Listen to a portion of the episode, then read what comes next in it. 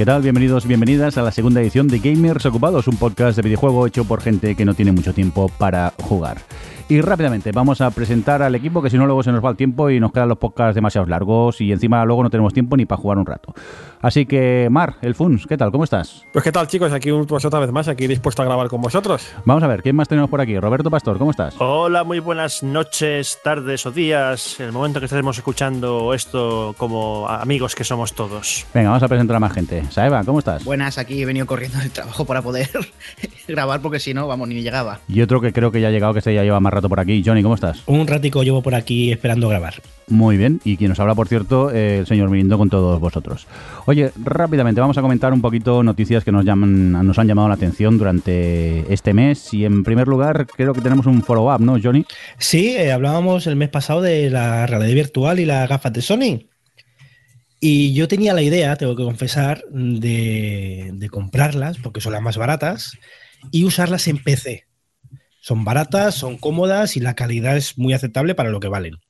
Pues ya hay avances, ya hay unos drivers para usar las gafas de Sony en PC. Eso sí, tiene sus limitaciones, aún le queda por mejorar, los frames creo que todavía están limitados a 60, aún no hay seguimiento, pero bueno, hay avances.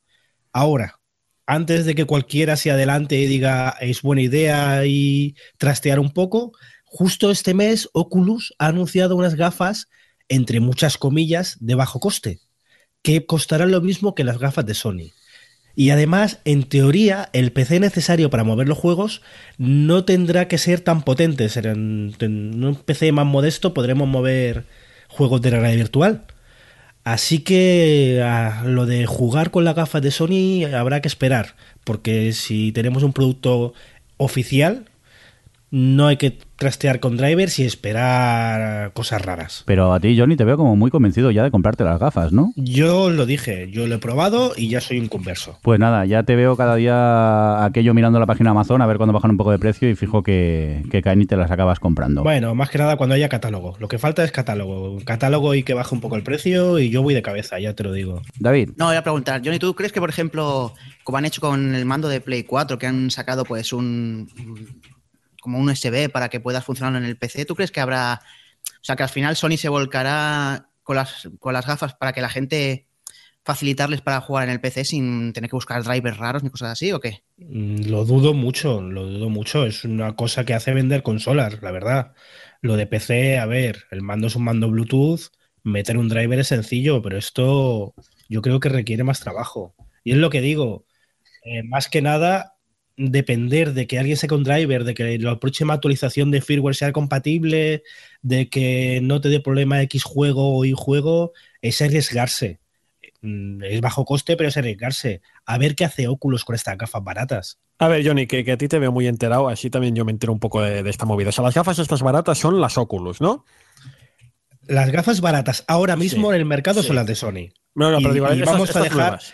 Sí, vamos a dejar eh, barato entre muchas comillas. ¿eh? Vale, las Oculus que son las, las, que estaban primero antes que ninguna, ¿no? Exacto. Han anunciado un modelo de bajo costo para el año que viene. Vale, pero entonces las que estaban con Steam, ¿cuáles eran? ¿Las HTC puede ser? Las HTC Vive, que son aún, no sé si sí, el modelo completo con mandos y todo es bastante más caro que las Oculus. Claro, entonces ahora mismo las que serían las de, entre comillas, las de Steam, son un poco las más caras, o serían las que serían las más caras de, en el futuro, ¿no? Son las más caras y además las Oculus también son compatibles con Steam. Ah, son compatibles también. Claro, es que yo creo que el, el, carpetazo puede ser un carpetazo importante el momento en que alguien ¿no? de esa tecnología de forma cómoda, sencilla y simple, pues de una plataforma como Steam. Yo creo que el momento que alguien consiga hacer ese carpetazo, pues eh, el, abanico de gente a la que puede llegar es mucho, mucho mayor. ¿Crees de verdad que lo de Steam es una fórmula cómoda y simple? ¿O lo de no digo que sea eso. Hombre, mucho más cómodo de Sony, evidentemente, pero si vamos a hablar de PC gamers, pues evidentemente. No, pero creo que puede ser una forma interesante, ¿no? De que de la misma forma que en PlayStation, en Sony, pues se van a quedar esas gafas, lógicamente, falta un poco determinar quién va a ser quien se lleve el gato al agua en el terreno del PC. Yo creo que habrá muchos fabricantes. Habrá muchos fabricantes y de hecho ya los hay. Tiene que haber muchos fabricantes, efectivamente, ¿no? Pero el, que sea el primero es interesante, es muy importante. No sé si conocéis que hay una asociación de, fabricantes de, gafas de realidad virtual. que no están, por ejemplo, las típicas copias chinas baratas que encontramos en cualquier mercado, que no quieren lo que dicen en Estados Unidos de envenenar el pozo, porque como empiecen a salir gafas de baja calidad, mucha gente las probará, mm, se mareará, verá mal o verá mucho el píxel y descartará la realidad virtual. Así que sí que es normal que las gafas tengan un rango de precios que aseguren una calidad. Eh, hay otro, otro tema a tener en cuenta con lo de la gafa realidad virtual, es que, por ejemplo, las HTC Vive, que son las de las que Steam eh, apoya directamente antes que las Oculus, la manera de configurarlas es distinta a las, a las Oculus, por ejemplo, porque para las Vive, los sensores que pones para que te detecte eh, tienen que ser colocados a bastante distancia y puedes ponerlos alrededor del jugador. Entonces, si no tienes una habitación, una zona de juego bastante amplia, eh, la experiencia de juego no es la ideal con esas gafas. De hecho, cuando vais a ver un juego en Steam que, sabe, que es compatible con VR, ya aparece en Steam cómo lo, cómo lo vas a jugar. Si lo vas a puedes jugar sentado, el de pie, el, qué tipo de habitación necesitas, porque hay juegos que requieren más espacio que otros. Y de hecho, creo que era el juego del Job Simulator, eh, que también está para PlayStation VR. La versión de PlayStation VR eh, toma como referencia eh, la zona de juego mínima que tiene ese mismo juego para el, HTC Vive. Como el HTC Vive puedes hacer jugar en una habitación, como si estuvieses dentro de una habitación real, bueno, virtual, tomando como referencia las dimensiones de tu habitación real, pues la zona de juego es más amplia dentro. dentro. Pero a la hora de pasarlas a HTC Vive, no sé cómo será en Oculus, pero para pasarlas a PlayStation VR, perdón, que no sé cómo será en Oculus, pues ya hace como una versión reducida del juego. Pero Roberto, estás hablando de cosas diferentes. Una cosa es la tecnología de posicionamiento y otra cosa son los juegos. Es cierto que las Vive tienen más sensores para captar más movimiento, sobre todo movimiento espacial en una habitación. El resto de gafas, tanto las de Sony como las Oculus, también tienen un head tracking que es bastante avanzado, te detecta bastantes movimientos, pero es más reducido. Eso es la tecnología. Luego ya, los juegos que lo aprovechen o no. Exacto, pero es que si, la, si hay esa, esa pequeña fragmentación en los dispositivos, que un dispositivo permite un tracking mejor que otros, ya los, los programadores tienen que estar pensando en todas las. No, no, no, no es mejor, es diferente. No, es, es importante entender esto, es diferente. Quiere decir que con las Oculus o la Sony, el head tracking te detecta el movimiento de cabeza, pero no el movimiento espacial. Con las HTC hay movimiento espacial, pero esto lo hemos vivido antes en otros sistemas. Y al final, ¿qué hace un desarrollador? Coge el mínimo común denominador, que es, si no nos podemos mover, no nos movemos en ninguna plataforma. A la hora de hacer un desarrollo, me refiero, ¿eh? Ya, ya, entiendo, entiendo. Lo que, lo que ya es, lo que creo que he comentado alguna vez que el VR todavía está en auténticos pañales a nivel comercial y lo que estamos viendo, los primeros juegos que estamos viendo son casi como experimentos, que algunos han salido bien, otros pues no van a pasar, van a pasar como sin pena ni gloria. Y aún estamos un poco aceptando lo que es el tema de la VR. Que saquen estas gafas nuevas que comentas, que son las Oculus baratas, entre comillas, pues me parece estupendo, pero habrá que ver si la cosa va a mejorar en, lo, que, en lo que respecta a, juegos virtuales. Esta Navidad que caerá alguna Navidad, Bueno, habrá que esperar. Habrá que es que a ti, Johnny, mira que Johnny, yo te conozco hace muchos años. te conozco hace muchos años. Y cuando te veo, te veo ilusionado, más que ilusionado, encabezado con una cosa. Te veo muy, muy, muy convencido de una cosa. Me extraña que no las tengas ya, de verdad. También sabes que me ilusiono poco. Es verdad, ah. pero cuando no es cuestión de ilusión, llámale cabezonería. Cuando se te mete una cosa en la cabeza de que una cosa te ha convencido, me extraña que no la tengas ya, de verdad. Es que me extraña. Un momento. vamos a ver, la tengo ya porque es el 800 euros, vamos a ser realistas. Ya, bueno. Estamos hablando de, de Johnny, el que tiene una aspiradora controlada por Wi-Fi. Ahí está. bueno, si fuera la única cosa de casa que tiene conectada con Wi-Fi solo, vamos. Pobrecito, no os metáis con él, que es que no puede permitirse la gafa principalmente por la aspiradora, que tú también... ¿Cómo va, por cierto, la aspiradora, Johnny? Vosotros, que sois unos bárbaros. Os levantáis todo lo que tienes un interruptor para que se encienda la luz. Ahí. Con todo lo que tienes en casa para meter cosas para arriba para abajo, te puedes haber comprado tres gafas ya. me callo. Johnny, ¿te ha llegado ya la mirilla wifi también? Eh, está pendiente, me tiene que llegar. Dios, me fascina. A este tío cada día le digan cosas nuevas. Venga, vamos a dejar de meternos con Johnny vamos a continuar con más cosillas. Y aquí hay una cosa que ha puesto David en el guion que me llama mucho la atención y es que ya que somos gamers ocupados, eh, David Saeva nos quería comentar eh, una página que calcula lo que duran los juegos, ¿no? Más o menos. Sí, esto salió porque, a ver, nosotros en un grupo tenemos un WhatsApp que es recomendaciones, ¿no? Me acuerdo que alguien, no sé si puso un juego, no, tienes que jugar a este juego, pero el problema que tienes es que tienes que dedicarle muchas horas para, para saber jugar. Y me parece que, no sé si fue Funs que dijo, yo es que tiempo es lo poco que tengo. Y me acordé de esta página que me dijeron hace tiempo, que lo que hace es que tú pones un juego y te dice, ¿cuándo, te vas a, ¿cuándo tardas más o menos en acabarte la historia principal, los extras, los DLCs? Te hace, pues si te quieres acabar todo, se hace como si fuese una unión de todas las horas y te lo calcula. Y la verdad es que es una, una web que miro y sobre todo ahora que para el programa me gustaría más o menos tener a ver un juego cada mes para comentar para, ir diciendo, oye, pues este, a ver, este juego, entre los juegos que tengo y los juegos que puedo pedir, voy mirando. Ay, pues este dura poquito, este lo puedo jugar para luego comentarlo en el programa. La web se llama howlongtobeat.com, que es en castellano sería ¿cuánto tardas en acabártelo? Que esto, si Mirindo quiere, lo pondrán en la página web para que la gente le pique. Y oye, está bastante bien y oye, he acertado bastante con el juego, este último que he jugado, ha acertado bastante. ¿eh? Yo, yo, acabo de buscar en esa página por como estoy jugando los Yakuza, sí. Eh, digo, he puesto Yakuza. Y me dice, Yakuza 1, porque te, separa los tiempos en historia principal, en los extras, o si eres completista, que haces todo. Sí. Y dice, Yakuza, el modo historia solo eh, son 15 horas. Vale, venga, bien. El Yakuza 2, 19 horas y media. Venga, vale. Yakuza 3, que es el que he terminado, eh, último, 19 horas. Pero es que he saltado al Yakuza 5 el modo historia de Yakuza 5 son 42 horas y media. Es que no, está muy bien, está muy bien la página web. Y si vas a completista son 115 horas, pero, pero vamos a ver, ¿esto qué es? Oye, tendríamos que hacer un, spin-off de esta, de esta página, ¿no? gamersocupados.howlongtobeat.com Pues claro, no es lo mismo cuánto tardas en acabártelo de normal a acabártelo como gamer ocupado. Claro, es que. No, pero esto es un tema interesante porque, claro, es, es ni más lejos. El, otro día me pasaba cuando el mes pasado comentaba que estábamos jugando en Uncharted 4. Claro, yo conozco gente que, que está, pues mm, con un ritmo de no, no ocupado, llamémosle no ocupado, que claro, Uncharted 4 se lo acabó pues en, en dos días, literalmente, ¿no? Y, y, claro, la realidad es que lo que sabemos nosotros, ¿no? Como ocupados, yo por ejemplo Uncharted 4 he tardado tres meses. Y, por ejemplo, recordaba el otro día, bueno, otro día, el año pasado ya, claro, yo Witcher 3 he necesitado para acabármelo y, no he podido verlo todo. He necesitado un año de mi vida con la tontería y aún, y aún tengo cosas por ver y, explorar. Es que es terrible, es terrible. Nos hemos convertido en tan ocupados que debería haber un, traductor, ¿no? De How Long to Beat para gamers ocupados. ¿Cuánto, año, ¿Cuánto tiempo voy a estar? ¿Cuántos años de mi vida voy a gastar en pasarme esto? Yo, el Witcher 3, voy a confesar algo que no creo que sea muy popular. A ver pero lo dejé a medias.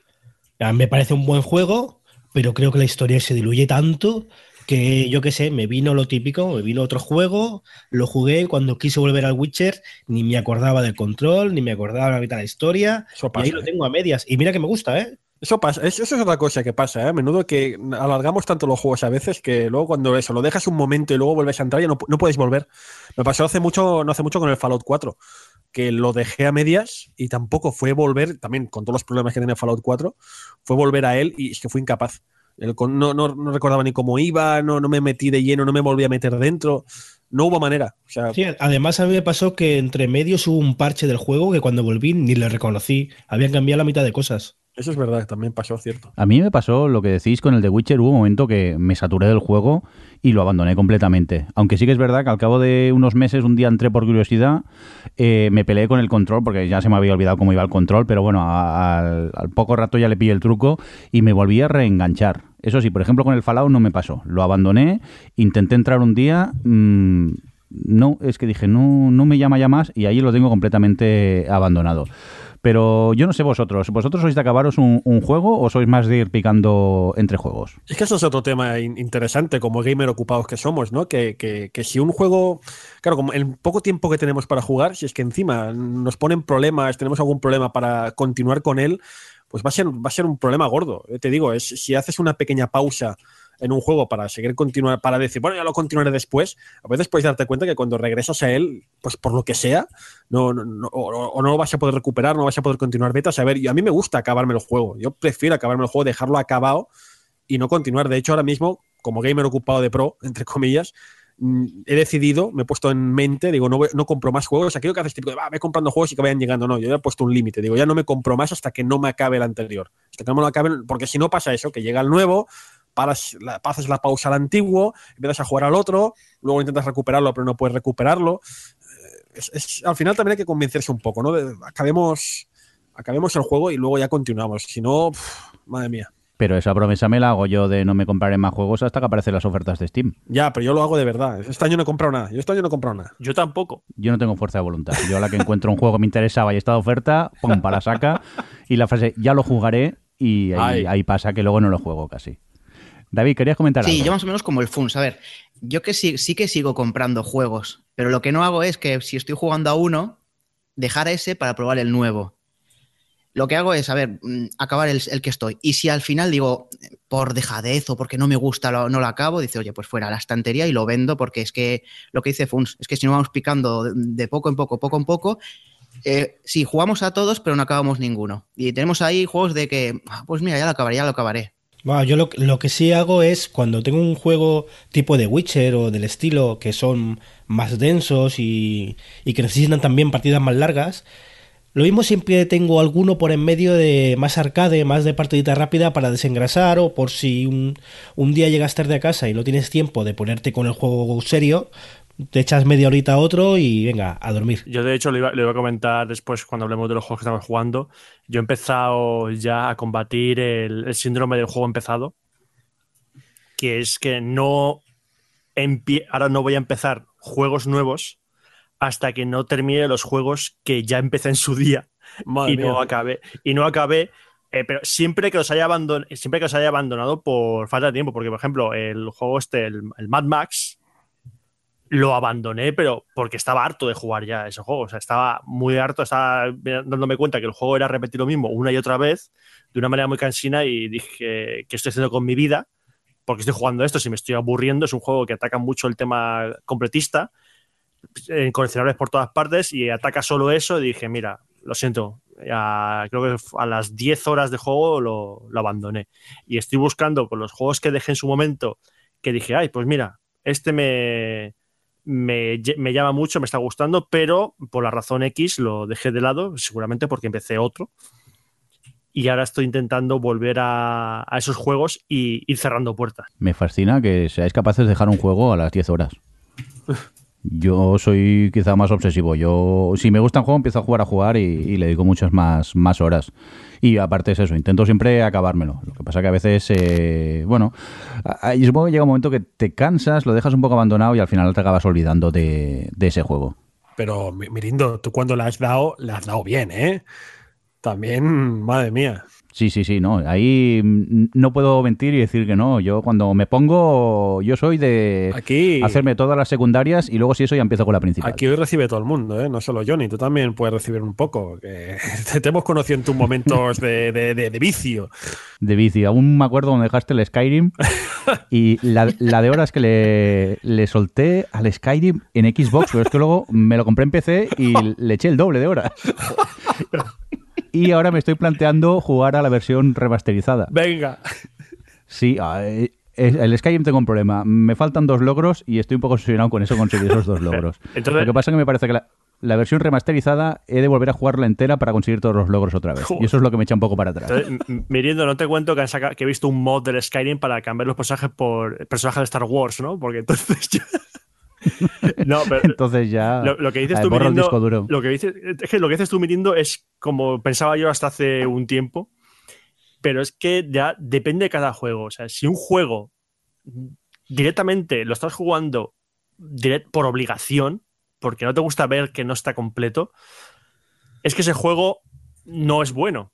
No te está gustando. Estás, estás luchando contra tú, contra ti mismo, para hacer algo que no te gusta y te está impidiendo jugar a otras cosas que tal vez te gusten. Ahí va a ir yo, ahí es que ya no en los juegos hoy en día con las series, películas, tenemos tanta oferta, pero tanto que si un juego en las primeras 10 horas o una serie en los primeros 5 capítulos no te convence, tienes 50 más esperando.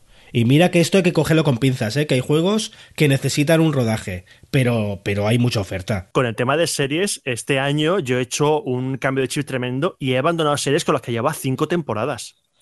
O sea, esa típica serie de mm, llevo cinco temporadas, pero te preguntas, ¿por qué sigo viendo esto?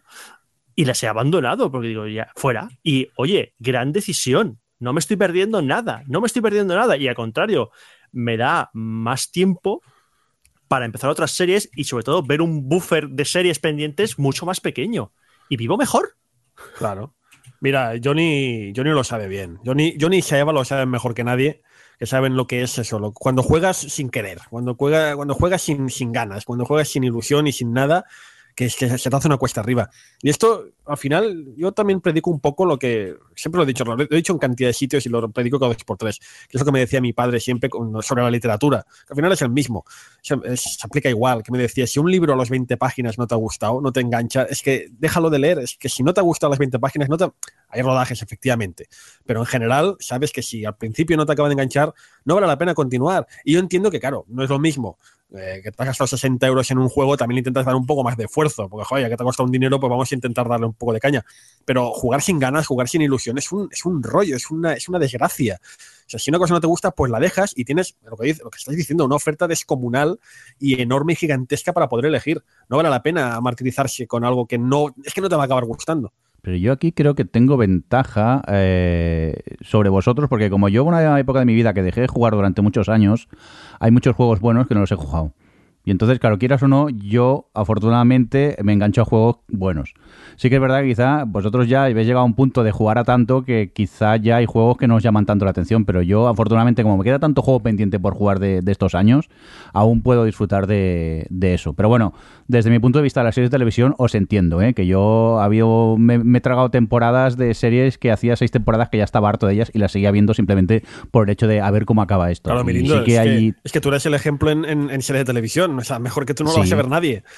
No, pero yo ahora ya he cambiado el chip, ¿eh? ya he hecho un poco como Roberto. Ella ¿eh? ha llegado a un punto que digo, a ver, no, paro de ver series principalmente porque encima ahora cada vez hay más series, más cosas para escoger y tienes que mm, trazar una línea y decir, oye, me planto aquí porque es que si no, ya sí que no tengo tiempo de nada ni vida para, para, eso. Afortunadamente, en cuanto a juegos, yo os tengo ventaja, aún me quedan muchos juegos buenos para, hmm. para jugar. Es que a mí me parece una cosa muy, muy bonita el salto de los juegos de Mirindo, de pasar del MSX a una puesta de sol en Red Dead Redemption. O sea, eso tiene que ser precioso. Eso me lo recordarás toda la vida, ¿no? A ver, eh, hay que decir que había jugado a PC, pero puntualmente. Hubo una época que jugaba un poco al, al, Ahí se me ha olvidado el nombre ahora, el Age of Empires, que no me salía. Pero sí que es verdad que una época que dejé bastante de jugar y sí, casi pasé del MSX a, a la Play 3 y entré eh, a jugar con el eh, Red Dead Redemption. Y claro, yo gráficamente alucinaba, tenéis que entenderlo. Yo es que había momentos que me paraba con el caballo allí en un barranco a ver cómo caía el sol. Sí, sí, sí, normal. Claro, pero es que para mí aquello, yo alucinaba tener, tener que entenderlo. Yo como máximo en MSX tenía 16 colores y encima yo tenía un monitor de fósforo naranja, o sea que no veía colores. Y, de repente, claro, veo esas vistas, esas puestas de sol, digo, Dios, esto es como la película. Me imagino. Es más, Didi, perdón, Roberto. Me, me, imagino a Merindo enchufando la consola, ve a Marston con el caballo y dice: ¡Brujería! Han reducido a gente, la han metido en este dispositivo. ¡Brujería! ¡Brujería! Mirad, ahora os voy a contar una anécdota. Eh, jugando al Red Dead Redemption con un amigo eh, online, en su casa yo en la mía, aquello que estábamos jugando y entra su madre en la, en la habitación y empieza a hablar con él y de golpe oigo a su madre que dice fondo, ¡ay! ¡Qué película más bonita, ¿no? ¡Qué película más chula!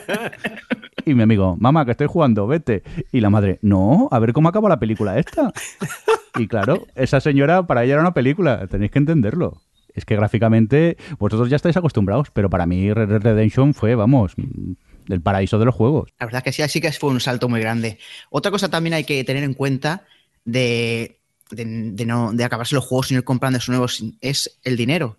O sea, si ahora yo me compro un juego que vale 60 euros y hasta dentro de 5 meses o 6 no lo juego, y lo empiezo a jugar eh, pues después de 6 meses y veo que ese juego eh, ahora vale 20 euros. Pues mm, para mí es que has derrochado 40 euros para nada. Y es una cosa que también tienes que tener en cuenta. Y por último, también a deciros a los que no sabéis acabar el, el Witcher 3, o sea, por favor, hacerlo porque Hacer- el final es. Los, ah, os, va a gustar ay. un, os va a gustar un montón. Hacerlo, hacerlo. Hacer casos a Eva. Oye, pues tomo nota y estas navidades a ver si, me lo acabo. no sé yo si Mirindo, Mirindo y Witcher puede ser terrible, ¿eh? también una combinación. No. No quiero saber las horas que llevo ya con el Witcher, pero más de 100 seguro. y las que te quedan. Y más ahora que me he puesto a jugar a las cartas, que entonces ya es el fin del mundo. O sea que. Encima, con lo fácil tela, que sí. es el, el win este, te engancha bastante. Sí, sí, bueno, es fácil cuando lo entiendes, porque yo empecé a jugar sin haberme leído el, tutorial iba un poco perdido, pero sí que es verdad que a la que le pillas el truco es entretenido. Tampoco es un juego que sea la hostia, pero sí que engancha lo, lo suyo. Pero bueno, oye, y que hablaremos luego de juegos que hemos estado jugando hoy. Eso. Vamos a comentar algunas noticias más. ¿Y qué nos traes aquí sobre los DLCs que ahora son sobres de cromos, David? A ver, es que esto. mm, a mi cuñado que le gusta los- el FIFA, ¿vale? Me estuvo diciendo algo de unos sobres. Y de esto qué es, porque cuando comprabas en Game o no sé qué tiendas el juego, el FIFA, te daban cromos gratis. Y yo qué sé, esto de cromos gratis.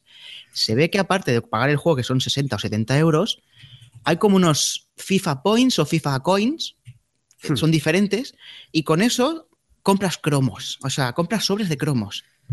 Pues si te gastas tanto, tienes esto de sobre de cromos que te salen pues cinco jugadores bronce, cinco plata y uno oro. Cuanto más te gastas, Estamos hablando, dime. David, esta- estamos hablando de cromos eh, virtuales, no físicos. O sea, Bueno, cromos dentro del juego. Sí, cromos dentro del juego, pero que son fichas de jugadores. Y me ha parecido un poco, hostia, chungo de que ya pagando 70 euros que vale el juego, encima tengas que estar gastándote la pasta para ir sacando cromos, que es que encima lo que me dijo él, dice, es que, ostras, me he gastado tres sobres de cromos y no me ha salido nada. Pues a Eva, yo evidentemente de, de- de- evidentemente de FIFA yo no domino mucho y Sí, creo sí. que en este en el programa en general me imagino que ninguno, Sí, pero yo tengo entendido que esto de los sobrecitos de cromos, que es más o menos como lo has definido tú, sí señor, sí, tengo entendido que es un exitazo brutal. sí, ya, claro. La peña va loquísima por los cromecitos, que además eso no, si pudieras cambiarlos, hacer Tengi Falti como en el colegio cuando éramos peques, pues mira, pero es que no, no, que es totalmente virtual y se ve que es una fiebre. He estado Es intentando brutal. buscar información, porque aparte de estar hablando con él, hay un montón de páginas de que te venden points y coins de estos a, a los trangis, tipo los códigos de Steam, a los trangis. Sí, sí, sí. Y luego mm, vídeos de YouTube de decir, Pero ¿cómo craqueas esto para que los te den 100.000? baneos. Sí, ya lo sé, ya lo sé. A ver, ¿que tiene éxito? Sí. Ostras, pero me parece. Yo lo veo estos juegos, por ejemplo, como el Hearthstone, que ya era un juego gratis. Dices, oye, pues mira, mm, si quieres, mm, pagas y tienes sobres. Que aparte luego tienes que hacer, puedes hacer diarias para comprar sobres. O sea, tampoco tienes que gastarte dinero real siempre. Pero en el FIFA, hostia. no, Bueno, pero o sea, es, es un modo, ¿eh? O sea, el FIFA Sí, lo tienes claro. completo como siempre. Esto es un Es modo que que, de hecho- por algún motivo ha triunfado y normal que vaya sacándolo. Pues si gana más dinero que vendiendo el juego. Ya, ya lo sé, sí, sí. Es que es eso, es, es que es eso, es un modo que, según tengo entendido, a ver, no era el modo principal, evidentemente lo potenciaron No, no, porque no, es no. un dinero que se sacan, pero que era un modo más, que era un modo, entre comillas, secundario, pero que de alguna forma, pues yo que sé, se convirtió. Y que por lógica debería ser eh, a- algo destinado a morir, porque teniendo el juego completo, con las ligas completas, fichajes gratuitos Sí, sí, sí. Y, y to- y lo de siempre, sacan esto y la gente se ha vuelto loquísima, ¿eh? Pero lo que yo tengo entendido es que eh, tú, eh, solo por el hecho de jugar partidos, eh, ganas ciertos puntos y con estos puntos acabas comprando esos cromos.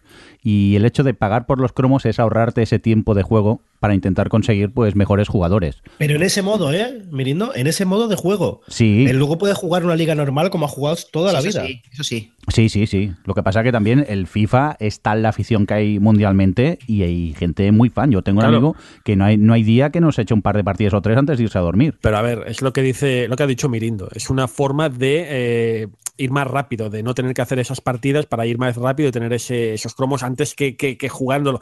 Pero es que esto no es nuevo, ya lo conocemos, ya hay cantidad de juegos que lo están haciendo. El- ya sabéis, lo de o hacer el ya no existe el truco, el truco se compra. ¿no? O, o en el Gran Turismo mismo, lo de los circuitos, que tú puedes sacar los coches los circuitos jugando o comprándolos. Pues si quieres ir más rápido. O sea que no es algo nuevo, no es algo que haya inventado Electronic Arts ni no, no, FIFA no. para nada. Es algo que existe. Si tú tienes la alternativa de poder hacer todo eso sin necesidad de pasar por caja, pues yo sinceramente es que no tengo ningún tipo de problema, pero Lo que- ninguno, al contrario, que, se, que saquen toda la pasta que quieran. Sí, lo que me choca es que a lo mejor te gastas dinero y no pasa nada. O sea, una cosa es que dijeras, oye, pues jugar, comparte este jugador, este jugador, vale tanto. Dices, vale, pues yo lo pago porque no quiero gastar mi dinero en conseguirlo y lo tengo ya. El caso es que tú, a lo mejor, inviertes un dinero en unos sobres, abres esos sobres y no te sale nada. Eso es el problema. Claro, entiendo por dónde vas, David. Que normalmente tú cuando pagas es por tener un, producto premium, algo más. Claro. Y que encima que pagues, compres los cromos y no te salga un jugador interesante, pues también choca un, poco. Pero bueno, es lo que decimos. El, FIFA, hay tanta afición. bueno, sí, ya. Pero normalmente cuando pagas por algo, aunque sean cromos, normalmente siempre algo, algo premium te cae por ahí por el medio. Pero también lo entiendo. no lo defiendo, pero entiendo que los cromos sean aleatorios, porque si no, literalmente sería un pay to win. El que más dinero tiene compra mejores jugadores. Sí. entonces entiendo el componente de aleatoriedad, pero fíjate que justo esta semana ha habido una noticia de que China exige que en este tipo de, sorteos, porque son, son sorteos, se pongan las probabilidades de salir de cada cromo, para que la gente se haga una idea, para que no compres a ciegas. Madre mía. ¿Te imaginas que en los cromos del colegio también salieran estas probabilidades? es que yo me imagino ahora en las, en, las de los colegios te venderán códigos, en vez de los sobres y el álbum, te venden ya, toma, toma un código y tienes tantos sobres en el FIFA. Pues no te extrañe que acabemos así. Por cierto, si hemos dicho alguna cosa que no está bien del FIFA y nos lo queréis dejar en los comentarios tanto de la web o en iVoox, nos haréis un favorcillo, ¿eh? que ya podéis comprobar que expertos en FIFA no somos ninguno de los componentes no, del... culpas a mí porque es que está buscando y, todas las webs, en Google, por ejemplo, todas las webs eran de mm, compra coins baratos, compra points baratos y yo digo, no, pero dime para qué sirven, dime cómo se utilizan, dime. tuve que, he tenido que buscar vídeos de gente abriendo sobres online. Y yo digo, ah, vale, es así. ¿Qué dices? Sí, te lo juro. De eso? Sí, sí. de, ay, pues mira, os voy a abrir los sobres, algunos youtubers de estos famosillos, y os voy a abrir YouTube, el sobre online para que lo veáis. ¡Ay, me ha tocado esto, qué bien! Pues así. Anda. Perdona, es que me he quedado sin palabras pensando en, el mundo youtuber que me ha pillado mayor a mí ya. Esto, esto ya me ha pillado mayor. Oye, vamos a continuar con más cositas, que es que si yo dudaba de comprarme la Play 4 por el Uncharted y tal, va y resulta que la PlayStation Experience anuncian un juego con el que fijo que voy a acabar comprándome la Play 4. ¿Cuál es, Johnny? Eh, primera pregunta. Sí. ¿Jugaste al primero? Efectivamente, me lo dejaste tú. Ah, perfecto, perfecto. Porque la semana pasada, ay, las, perdona, la semana pasada, el mes pasado hablábamos de que eras fan de Uncharted y que si valía la pena comprar la Play 4 por un Uncharted. Efectivamente. Y no sé por qué no a nadie le vino a la cabeza este juego de Last of Us. Este juego yo creo que sí vende una consola. Totalmente. Al menos yo el 1 lo disfruté tanto que, cuando me enteré que iban a lanzar el 2, porque yo personalmente no tenía ni idea de que iban a sacar el 2. No sé si eso era algo que ya se conocía. No se conocía. De, de hecho, eh, con esto tengo como sentimientos encontrados. Cuidado eh, con el final. Cuidado, por favor. No voy a decir nada, Funs. Gracias. Pero lo que sí que voy a decir es que para mí y para mucha gente, el final del primero era perfecto y redondo. Era lo que tenía que ser. Entonces, que saquen una segunda parte es un no me fío, pero claro, si de alguien me puedo fiar y alguien ha demostrado mm, cerrando bocas, son esta gente. Naughty Dog saben lo que hacen. Sí. Es que siendo Naughty Dog yo ya caigo, seguro. Es más, el, director del juego de, esta segunda parte comentaba que la primera parte eh, era un juego sobre el amor, amor filial, amor hacia una hija o en este caso Eli, y este juego, el tema central va a ser el odio y la venganza. O sea, no tendrán nada que ver con el primero. Y yo le tengo muchas ganas. Yo decía el mes pasado que quería una Play 4 por VR, por mil chorradas. Ahora sí que quiero una Play 4 y en cuanto pueda cae una Play 4 para jugar este juego. Yo soy de los que aplaudió el final del anterior. Me parece un final genial. Eh, redondo dentro del contexto del propio juego. O sea, es un final que juega con las propias reglas del juego. Y, me y aún así tenía muchas ganas de ver una segunda parte. tenía muchas ganas de ver cómo continuaba la historia porque una cosa que hizo maravillosamente bien Naughty Dog con este juego, con The Last of Us, fue que por momentos te olvidabas que estabas ante un juego. Porque la historia planteaba temas tan grandes, tan apartados de lo que se planteaba en la mayoría de juegos, que estabas ante algo distinto, no superior, sino distinto. Y de hecho, un Uncharted 4, cuando estabas jugando el Uncharted 4, yo estaba pensando cuánto lo ha aprendido la gente de Naughty Dog de The Last of Us a la hora de contar una historia, porque lo mejor de Uncharted 4 es la narrativa que tiene y cómo consiguen transmitir emociones con las cinemáticas del, del propio juego. Y tengo ya muchas ganas de ver cuando sacan The Last of Us, porque dijeron que estaban empezado a trabajar en él, o sea, estaba en, en early development, como se dice. Así que yo creo que hasta 2018 no, no lo vamos a tener aquí. Y es una pena porque me han puesto dientes muy largos ya. Yo me, yo me, estaba, yo me estaba preguntando cuántos, cuántos programas más de gamers ocupados tendremos que celebrar mm, escuchando a Johnny Mirindo diciendo ahora sí que hay una Play 4, ahora sí, ahora sí, ahora sí que hay una Play 4, ahora sí de verdad, ahora ya no tengo excusa porque madre mía, últimamente chicos, estáis... Bueno, siempre me puedes acompañar a la tienda y ir a comprarla como la Xbox. Eh, cuando tú me digas, ¿eh? ¿Cuándo quieres ir? Venga, ¿cuándo vamos? ¿Cuándo vamos? No será la primera vez que te acompañamos. No, no, ya, ya. No será la primera vez que me acompañáis para que no me escape y no me la compre. Oye, sí, pero si, si te la vas a comprar, grábalo en vídeo y lo colgamos. Pero oye, qué, qué, qué, cosa más bonita, ¿no? Habláis de eso, de Naughty Dog. Fíjate, Naughty Dog Sony ya tenía mucho que agradecer a Naughty Dog, pero es que van creciendo. O sea, es, increíble de este estudio. Empezaron como empezaron, conocemos su historia de como un pequeño estudio que hacía unos juegos más lamentables que nada y acabó haciéndoles eso, una, una, mascota, que bueno, ahora ya está un poco de capa caída, pero bueno, está esa mascota y poco a poco como ha ido creciendo y desarrollándose como estudio hasta conseguir estas obras maestras, porque no merecen otro nombre. Y piensas, si este estudio va en continuo creciendo, no ha parado de ir siempre arriba, ¿qué, qué puede deparar el futuro? O sea, ¿qué, ¿qué, hará más? O sea, tú cada vez que juegas un juego de esta gente piensas, ¿ahora qué? ¿Qué va a haber después? y, y vuelven a sorprenderte. O sea, la confianza está ahí, ha de haber confianza, ha de haber confianza seguro, vamos, se la han ganado. Pero a, qué más se puede llegar? ¿A qué más se puede ir? Eso es, la magia de Naughty Dog, que no lo sabemos. Ya, ya. porque ellos lo han marcado.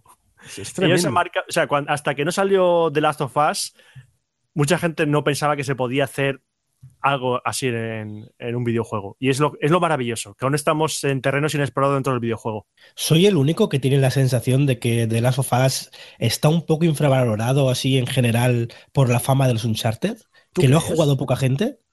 ¿Tú crees? A mí es que yo cuando empecé The Last of Us eh, iba con la idea un poco de que va a ser un Uncharted, pero en otro escenario. Pero es que el juego deja muy claro, tan claro como en su, en su intro, que la cosa no va a ir por ahí y te pega un mazazo en la boca impresionante. Y a partir de ese momento dices, vale, esto, no es un Uncharted, esto no va a ser un Uncharted, así que espérate otra cosa muy distinta a lo que es un Uncharted. No, pero lo que yo quiero decir, Roberto, perdona, es eh, le preguntas a cualquiera, aunque no sea jugador, si conoce la saga Uncharted y un 90% de personas te van a decir que sí, aunque sea por la publicidad que ven en televisión. Con este otro creo creo que no mm. tanta gente lo conoce y me parece muy superior a la saga Uncharted. Pero Johnny, ¿sabes qué creo que es lo que pasa? Creo que, creo que sé por dónde vas y, no te falta razón, pero yo creo que es básicamente una cuestión de franquicias. O sea, claro, Uncharted todo el mundo lo conoce porque es el cuarto y Last of Us es el primero, vale, va a haber el segundo. Pero yo creo que es una mera razón de eso. Todos sabemos que una franquicia arrancar es mucho más complicado que, que, el que va a venir después. Y la realidad, pues mira, que eres un ejemplo, pues Uncharted mismo, Uncharted 4 lo conoce todo el mundo pero tú pregunta cuánta de la gente que ha jugado Uncharted 4, cuánta gente juega al 1. No valen los remakes, estos HD que aparecieron después, pero tú pregúntale, tú jugaste al Uncharted 1 y, poquísima gente, pero muy poca gente que jugará en su día al Uncharted 1. Pues yo creo que es un poco lo mismo. Puede ser, puede ser. Yo jugué al 1, pero después de haber jugado al 2. Uf, qué bajón. Porque coincidió. Bajona fuerte. Sí, pero igualmente lo disfruté muchísimo, ¿eh? Lo que pasa que, claro, eh, cuando yo me compré la Play, estaba el 2 disponible eh, y, cayó a mis manos, jugué porque me había hablado muy bien de este juego y me gustó. Y claro, cuando tuve la oportunidad de jugar al 1 por curiosidad, sí que es verdad que ni punto de comparación con el 2, pero igualmente también lo disfruté muchísimo. ¿eh? Es, que el Uncharted 1 es muy buen juego, pero es que el 2 es espectacular. Que lo un acordaos que tenía también aprovechaba muchas cosas ahí casi obligatorias del mando de la Play 3, que era ahí para pasar por los sitios ahí y hacer de equilibrio tienes que hacerlo con el mando de la Play 3 y era un engorro. Bueno, como el de PS Vita. Sí. ¿Lo parchearon o lo he soñado? ¿El qué? No, eh, a ver, al menos en, los que tengo yo, que son los de Play 4, eso lo han quitado. Y vamos, se agradece un montón. Y lo que dice también Roberto o Funs, el, el, de Vita. El de Vita, eso de agarrarse, agarrándote con el táctil detrás, eso era horrible. Mira, esos son unos juegos que empecé, lo dejé y no voy a retomar. No voy a retomar. Porque el Uncharted de Vita es cáncer. Bueno, tampoco lo hacía Naughty Dog. Qué ¿eh? animal. Ya, ya, pero es que ya, ya, me da igual, pero ese juego es cáncer. Oye, pues vamos a dejar de juegos que a saber cuándo están a la venta y tenemos uno que ya hay incluso gameplay y es que eh, el otro día en The Game Awards se presentó el gameplay del Mass Effect Andrómeda y parece ser que pinta un poco mal, Roberto. Mal, no, a ver, matices. A mí me gustó, a ver, yo tengo mucha- muchísimas ganas de Mass Effect, pero tengo más ganas por qué historia nos van a presentar en esta nueva etapa de la saga al gameplay. Yo estaba viendo el gameplay y veía cosas de, de los Mass Effect, concretamente pues del 2 y el 3, que tiraron ya un- más un poco hacia el, el shooter. Vi cosas un poco raras, había un momento que que recogían como recursos y digo yo, esto que es No Man's Sky, hemos vuelto aquí a, a otro tema y veía cosas del primer Mass Effect o lo del vehículo, eh, que en el uno era el Mako, Mako, aquí Mako. el Mako, Mako. y aquí no sé cómo, no me acuerdo el nombre que le han puesto, Camaco. Kamako, Kamaku. Kamaku, ¿qué Mako es el Mako?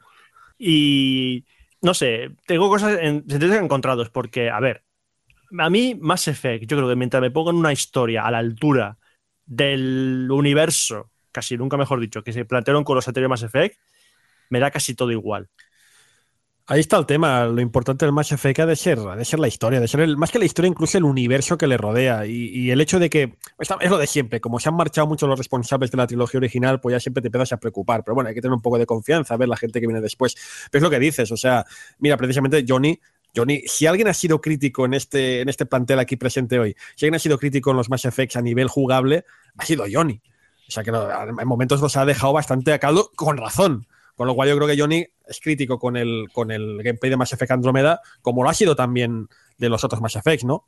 Sí, más que nada porque, por la deriva que tomó, que tomó la saga. Y lo que hemos visto en el tráiler no disgusta, porque no disgusta, es Mass Effect, pero tampoco convence. Es como... A mí me da algo de miedo. O sea, todas las piezas que hacen que sea un Mass Effect están ahí. Está el Mako, están las conversaciones, está todo, pero he visto como cosas de más. Eh, había un momento que había como un modo detective al estilo Batman. Es verdad, es verdad. Y otro momento de combates con, con teletransporte al estilo eh, Dishonored. Es como, tengo esperanza, pero me da miedo de que hayan hecho lo típico de vamos a coger esto que está de moda, esto otro, esto, esto, esto otro, y a ver qué sale. Y las animaciones eran rarunas, se veían regular. Han dicho que todavía están trabajando en ellas.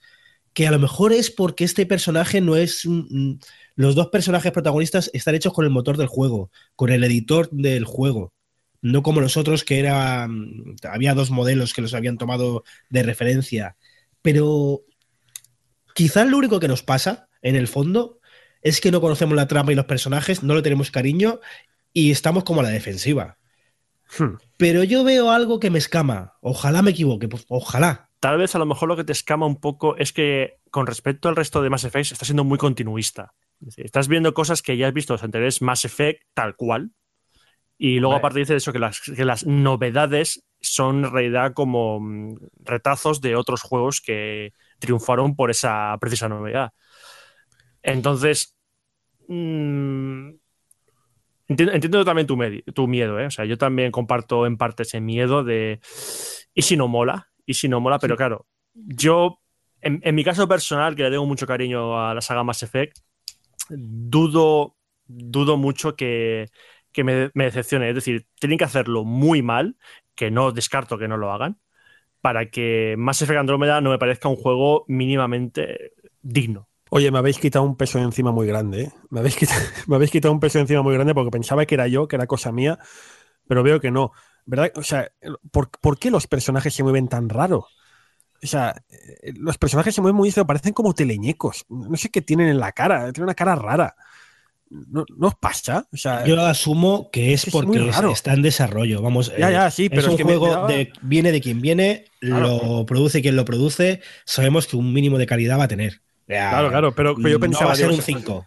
Yo pensaba, digo, soy yo que me estoy volviendo loco o algo, que también puede ser, pero no, no, es que tienen como una- un movimiento de, ca- de boca muy extraño. Ay, somos perros viejos y vemos venir ya estas cosas. Fun. ya, ya, ya, ya lo sé, ya.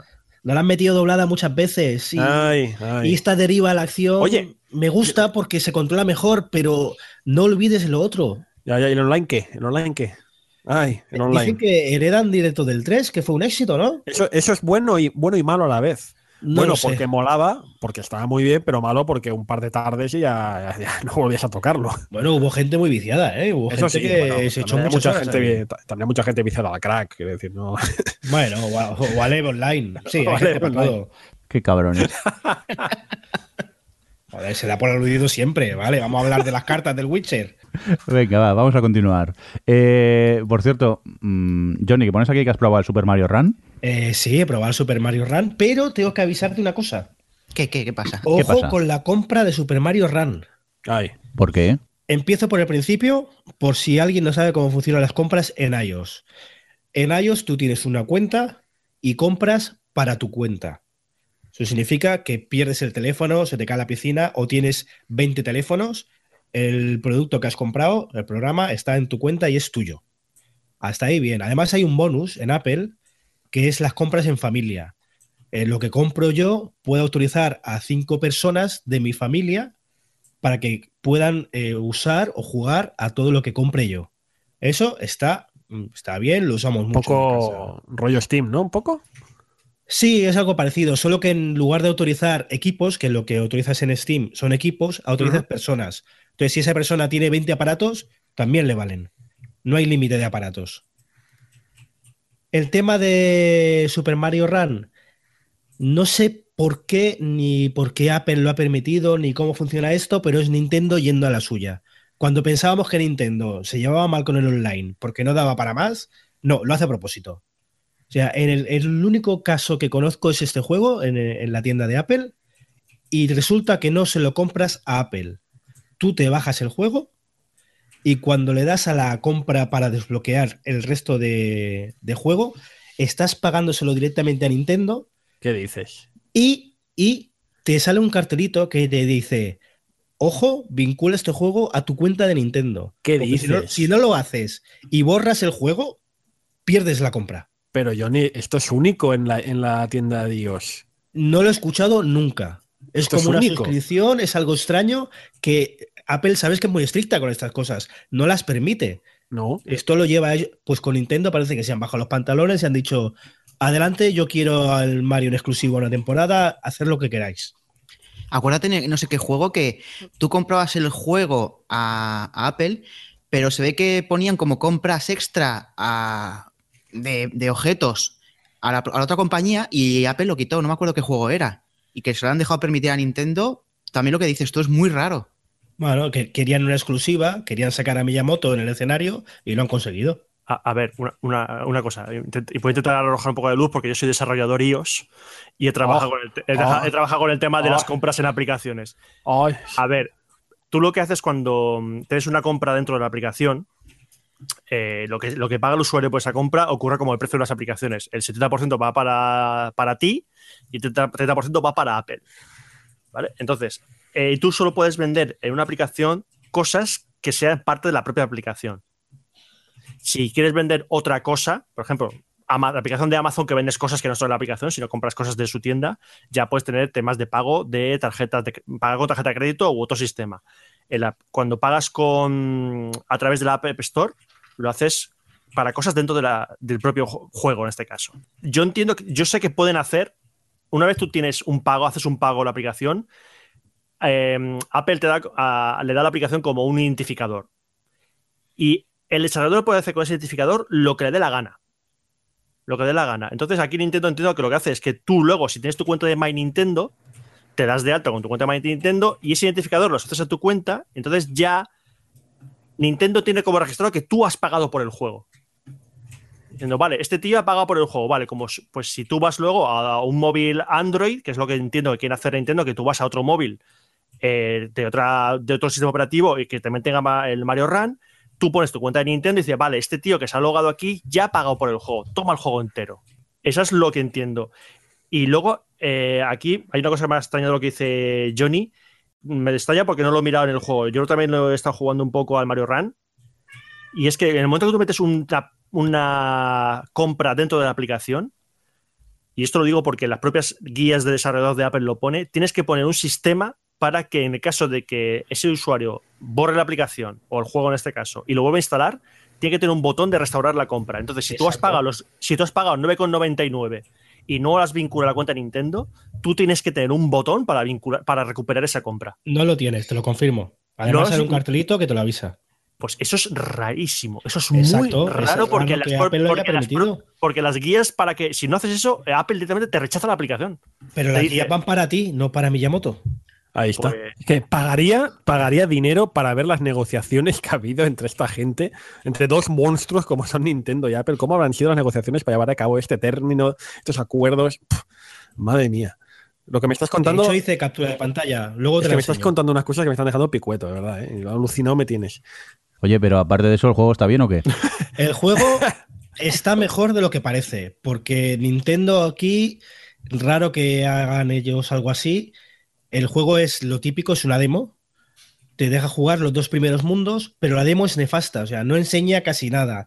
Enseña poco. El juego es el típico juego de Nintendo que es fácil de jugar, difícil de dominar, pero con la demo no ves eso. Con la demo ves un juego que avanza solo, que es muy fácil, no te, no te anima a pagar los 10 euros que cuesta. No te anima porque lo que ves no los vale, sinceramente. No los vale. Y encima hay un momento que parece que se rían de ti, es juegas dos mundos y cuando vas a empezar el tercero te dicen, se ha acabado la demo, pero te dejo jugar 20 segundos más. No, dos mundos no, el primero ya te lo dice. ¿eh? Las, dos, primeras pantallas, las dos primeras pantallas. Exacto. Y, y, cuando acaba las tres fases te dice que te deja jugar la cuarta 20 segundos. Y lo que, y lo que ves lo que ves no te anima a pagar los 10 euros. yo lo he comprado en parte para comprobar esto que os decía de la compra in-app y que tienes que asociar una cuenta de Nintendo y luego mejora. Luego hay más reto, luego las cosas se ponen más difíciles. Es el típico juego de ir repitiendo fases y, los retos se van haciendo mayores. El problema que tiene es que eh, por, por, el control, por la idiosincrasia del control que tiene el juego, muchas veces hay más sensación de tener suerte o de necesitar suerte para llegar a cierto objetivo que de habilidad. Entonces, 10 mm, euros por él depende de cada uno. Esto hay que cogerlo con pinzas, lo que valga el dinero para cada uno. A mí 10 euros me parece algo caro. Recomendación. Hay un juego similar, se llama Leap Day, que es una plataforma vertical, aprovecha la pantalla bien, no entiendo lo que ha hecho Nintendo con esto, con pantallas aleatorias diarias. Es gratuito, y puedes pagar para quitar publicidad y obtener alguna ventaja. Pero hace algunas cosas en móvil mejor que Nintendo, cosa rara porque Nintendo estas cosas las hace muy bien. Ahora, el Super Mario Run también está bastante bien. Ya cada uno que decida si el precio que tiene es el adecuado. Eh, estoy leyendo ahora mismo dentro del propio juego la parte de preguntas frecuentes y todo eso y resolución de problemas. Y hay una pregunta que pone: ¿Qué pasa si desinstalo el juego Super Mario Run de mi dispositivo? La respuesta es, no podrás seguir jugando Super Mario Run. Además, si no has vinculado la aplicación a una cuenta Nintendo antes de borrarla, perderás todos los datos de guardado, incluido el contenido que hayas comprado y los boletos para carreras conseguidos. Tendrás que comenzar el juego desde el principio. Piénsatelo muy bien antes de hacer esto. Vamos, que lo que decía Johnny, esto me parece simplemente increíble que, que esté. Me parece. O sea, eh, me, está jodido, me ha jodido tanto eso que, me borro aquí el Super Mario Run, porque estaba pensando en comprarlo, porque el juego está, estaba francamente bien. El tema de. Es una adaptación perfecta de lo que es Super Mario dentro de. No es un LS Runner, porque las pantallas tienen, tienen principio y fin. Pero lo de esta política. Lo que ha hecho Apple con esta aplicación me parece asqueroso y, y, me jode porque yo soy desarrollador iOS. Es que me, fastidia eh, bastante. os lo he dicho antes que yo todos conocemos a Nintendo. Lo de no hacer cuentas de usuario con Wii, con 3DS, con DS, aquello de que vendías la consola y te quedabas sin todo lo que habías comprado. O se te rompía, recordar, se te rompía la Wii y todas las compras de la, de la tienda virtual las perdías. Y yo, en serio, siempre habría creído que es que Nintendo vivía en su época y todavía estas cosas no las dominaba. Ahora veo que no, que es una cosa consciente, sinceramente. Es lo que me, la impresión que me está dando a mí. Bueno, pues nada, vamos a hablar de más juegos a ver si no nos ponen de tan mal humor como este Super Mario Run. Y vamos contigo, Saeva, ¿qué has podido jugar a estos, estos días? Yo sigo con el, con el juego del Tokyo Mirage Session porque es un poco largo, pero he querido pues un poco jugar a otros juegos, para al menos decirlos aquí. ¿Qué, hemos eh, dicho, hemos dicho de acabar los juegos, Eva? ¿Qué hemos dicho de acabar los juegos? pero gracias a la web que, a la web que he puesto, digo, ah, pues mira, este me dará tiempo. Primero he pillado el Dark Souls 2 de Scholar of Fearsing para Play 4 porque estaba baratito y, así, porque como podía jugarlo con más gente mejor que la anterior versión, pues lo he pillado.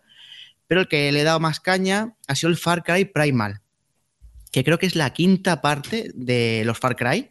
Creo que sí, porque estaba el 3, el 4, sí, la quinta parte. Y que venía pues con un poquito de polémica. Con dos, porque salió, cuando salió, antes de salir el juego, por ejemplo, pusieron el mapa de todo el juego y era igual que el de la anterior entrega del 4. Entonces la gente ya decía, estos que no se lo han currado, vaya mierda, no sé qué, no sé cuánto. Y luego la otra es la propia temática del juego, porque en el este Far, este Far Cry Primal eh, no es en la época actual, es en la época de la prehistoria. Con lo que no iba a haber ni armas de fuego, ni metralletas, ni nada. Y la gente está diciendo, Dios mío, pero un Far Cry sin armas de fuego, ¿cómo van a hacerlo? Y no, la verdad es que está muy bien, ¿eh? O sea, no, durante todo el juego no he echado de menos las armas de fuego. Es que, Saeva, perdona que te interrumpa, pero es que, claro, precisamente la pregunta que nos hacíamos muchos, está bien que la respondas tú, porque el, hasta donde yo lo veía, este Far Cry Primal era como una. Era como esa versión. En el Far Cry 4 había como unos modos extra, como unos modos, eh, entre comillas, de bonus, sí. que era esto, no era un poco el, el Far Cry primitivo, en plan prehistórico, y, era un rollo, e, e, era un rollo esa parte, con lo cual, pues eso, muchos nos preguntamos si un juego solo de eso no iba a ser un, peñazo, ¿no? Que me digas que no, pues me gusta. Pues no, es un rollo, y además es un juego que yo digo que para los que somos ocupados está muy bien por muchas cosas. A ver, la historia es chorra, ¿vale? Llevas un. Eres de una tribu, eh, te matan a. Hay dos tribus rivales, te, te, matan a mucha gente y hay muchos de ellos que se pierden. Pues durante todo el mapa tienes que intentar conseguirlos. Entonces, una de las cosas que había, dices, ostras, mm, si no hay armas, tendré que fabricármelas todas. Y una de las cosas que era un poco agobio en los otros Far Cry era craftear. Y aquí, claro, al principio dices, ostras, para hacerme las lanzas, las flechas, los mazos, voy a tener que craftear todo, coger madera, piedra todo el rato. Al principio es un poco agobiante, ¿vale? Porque tienes que estar mucho tiempo cogiendo madera, piedra y lo que sea. Pero el juego, mmm, al poco tiempo, te da ayudas. ¿Cómo? De la gente que tienes tú de tu tribu, hay especialistas. Y hay una chica, por ejemplo, que es especialista de recolectar. ¿Qué pasa? Cuando vas subiendo nivel, te dan dando puntos. Pues, por ejemplo, si gastas puntos en ella, te dice, oye, pues mira, ahora, a partir de ahora, cada vez que cojas un, un palo de madera para hacer una lanza, no cogerás un palo, cogerás cinco. Pero es que luego encima, más adelante, tienes el cazador, que dice, pues mira, eh, aparte, dice, dice, si con un palo y con una piedra haces una lanza, no, yo te voy a enseñar que con un palo y una piedra hagas cinco lanzas. Pues imaginaos, de coger un solo palo, tienes cinco y de, esos cinco, pues haces, no sé si, 20 lanzas. Llega un momento que al principio sí que es un poco obviante, pero luego al final es que no te paras ni, ni a coger nada. Tiene un montón de, de cosas. Eh, es uno de los primeros juegos, como por ejemplo, ¿sabes? ¿sabéis los Assassin's Creed? Que tienen muchas tonterías, que se te llevaba el mapa para hacer misiones y te agobiabas. Aquí no, aquí mmm, vas haciéndolas poco a poco. No hay tantas, o sea, no hay pocas, pero no hay muchas. No te agobia verlo. Eso iba a preguntarte, si es el típico juego Ubi con mil iconos y mil cosas por hacer no. chorras que al hay final muchos, te cansan. No, hay muchos iconos, pero no tantos como para te agobie. Además, por ejemplo, mmm, mola porque vas teniendo, vas cogiendo animales, vas domesticándolos y cada uno de ellos te da facilidades. Por ejemplo, cuando coges ya el oso o el diente de sable, te puedes montar en ellos y vas muchísimo más rápido a los sitios. Hay los típicos, pues como los Far Cry, que hay los asentamientos y vas de uno a otro rápidamente. Es un juego que, lo que he dicho antes, para nosotros que tenemos poco tiempo, que somos ocupados, eh, nos da mucha facilidad. Y es aparte de que, o sea, lo que nosotros no pedimos son juegos fáciles, son juegos que nos den, ostras, eso, facilidades. O sea, yo me acuerdo antes cuando jugaba a PC, a PC, iba a casa un amigo a jugar a PC al Age of the Beholder. Si habéis jugado alguno de vosotros, pues uno de uno, mi compañero jugaba y yo iba apuntando el mapa en una, en una carpeta, ¿vale? Porque el juego propio no tenía para hacer mapas. Ahora eso nosotros mmm, es un poco engorroso. Nosotros necesitamos que automáticamente se haga el mapa. Pues ahora que este juego es lo que tiene. Te da facilidades, no es fácil, pero te da facilidades para que sigas jugando eh, sin tener que gastar mucho tiempo. Yo lo recomiendo a todos y a los que tienen, me lo he pasado, no sé si eran 19 horas o algo así, me han faltado dos trofeos solo y no he ido a buscarlos, eh, al final he dejado, dice, bueno, es que estos trofeos tendré que gastar mucho tiempo. Mira, yo me, me he pasado el juego y ya está. Muy bien, vamos a seguir con más juegos. En este caso, Johnny, ¿a qué le has estado dando tú estos días? Pues como dije el mes pasado, he estado probando el No Man's Sky con la- el nuevo parche que han sacado. Y sí, parece que, se nota un avance hacia algo. Han mejorado, han tocado cosas, hay nuevos elementos, hay nuevo equipo, ahora hay requisitos para coger elementos. Antes podías coger todo y ahora para coger ciertos elementos necesitas equipo. Es la típica jugabilidad del palo y la zanahoria de necesitas esto para coger esto que te servirá para coger esto. Pues es lo que han implementado. Un poco de manera un poco burda, pero bueno, se ve, se ve un avance. He probado también el nuevo modo difícil. Nuevo modo difícil no me ha convencido nada. Es más tedioso que difícil. Es en lugar de una dificultad porque necesitas cierta habilidad, es dificultad porque en lugar de, de salir con la nave a 10 metros, sale a 10 kilómetros. Y en lugar de durarte la armadura 15, te dura 10. Entonces es más tedio que otra cosa. Luego he estado jugando al modo normal, que básicamente lo que han añadido son bases en tierra y que puedes comprarte un carguero. Eh, las bases tampoco convencen mucho. Puedes hacer una base, puedes contratar a gente para que te ayude a crear cosas en la base, pero No Man's Sky es un juego que no te invita a, volver hacia atrás. Es descubrir un planeta y ir al siguiente, descubrir otro planeta e ir al siguiente. Entonces, aunque sea haciendo un teletransporte, no hay nada que me, que me incite a volver atrás. Me da como, como que no sé si es pereza o que siento que traiciono al juego, no, no, lo, no lo veo. Y luego puedes eh, comprar un carguero bastante caro, donde puedes hacer una base, pero esa base está limitada. Así que aunque el carguero sí que te acompañe durante tu viaje por toda la galaxia, acaba siendo un almacén. Tampoco veo que hay un avance, pero que falta, falta pulirlo. Que es lo que le ha pasado siempre a No Man's Sky, eh, lo que hablábamos el mes pasado. No Man's Sky ahora está mejor, ahora es un juego ya para salir al mercado, pero debería haber salido, creo, eh, como si fuera un early access, que no sé por qué no, no lo hizo. Supongo que porque Sony no tiene, no tiene esa posibilidad. Y hablando de eso, está jugando a un juego que sí que está en Early Access y tiene que ver con No Man's Sky, que es Factorio. ¿Y de qué va este? Eh, viene a ser un No Man's Sky mezclado con Minecraft, eh, estilo RTS, como si fuera un Age of Empires. Básicamente aparecemos en un planeta con una nave accidentada y a partir de ahí tenemos que sobrevivir a base de explorar, conseguir recursos e investigar, etcétera, etcétera. Ya vemos por dónde van las cosas pero el juego permite unas combinaciones muy locas, permite hacer muchas cosas, se pueden hacer locuras y además está bien planteado. eh, el, por ejemplo, el uso de recetas en cualquier juego de este estilo sabemos más o menos cómo va. Sabemos que eh, aprendes a hacer una tuerca.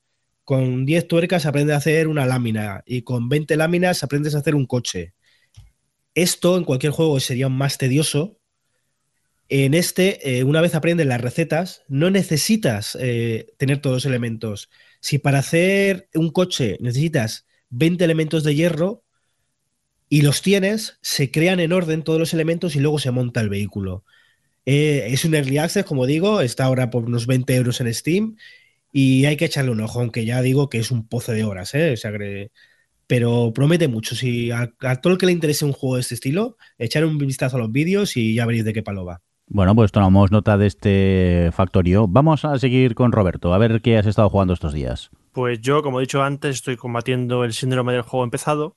Y un juego que empecé hace ya bastante tiempo y, y he decidido retomar para acabarlo ha sido el eh, The Legend of Zelda de Minish Cap, que es el Zelda que salió, un Zelda que salió para Game Boy Advance.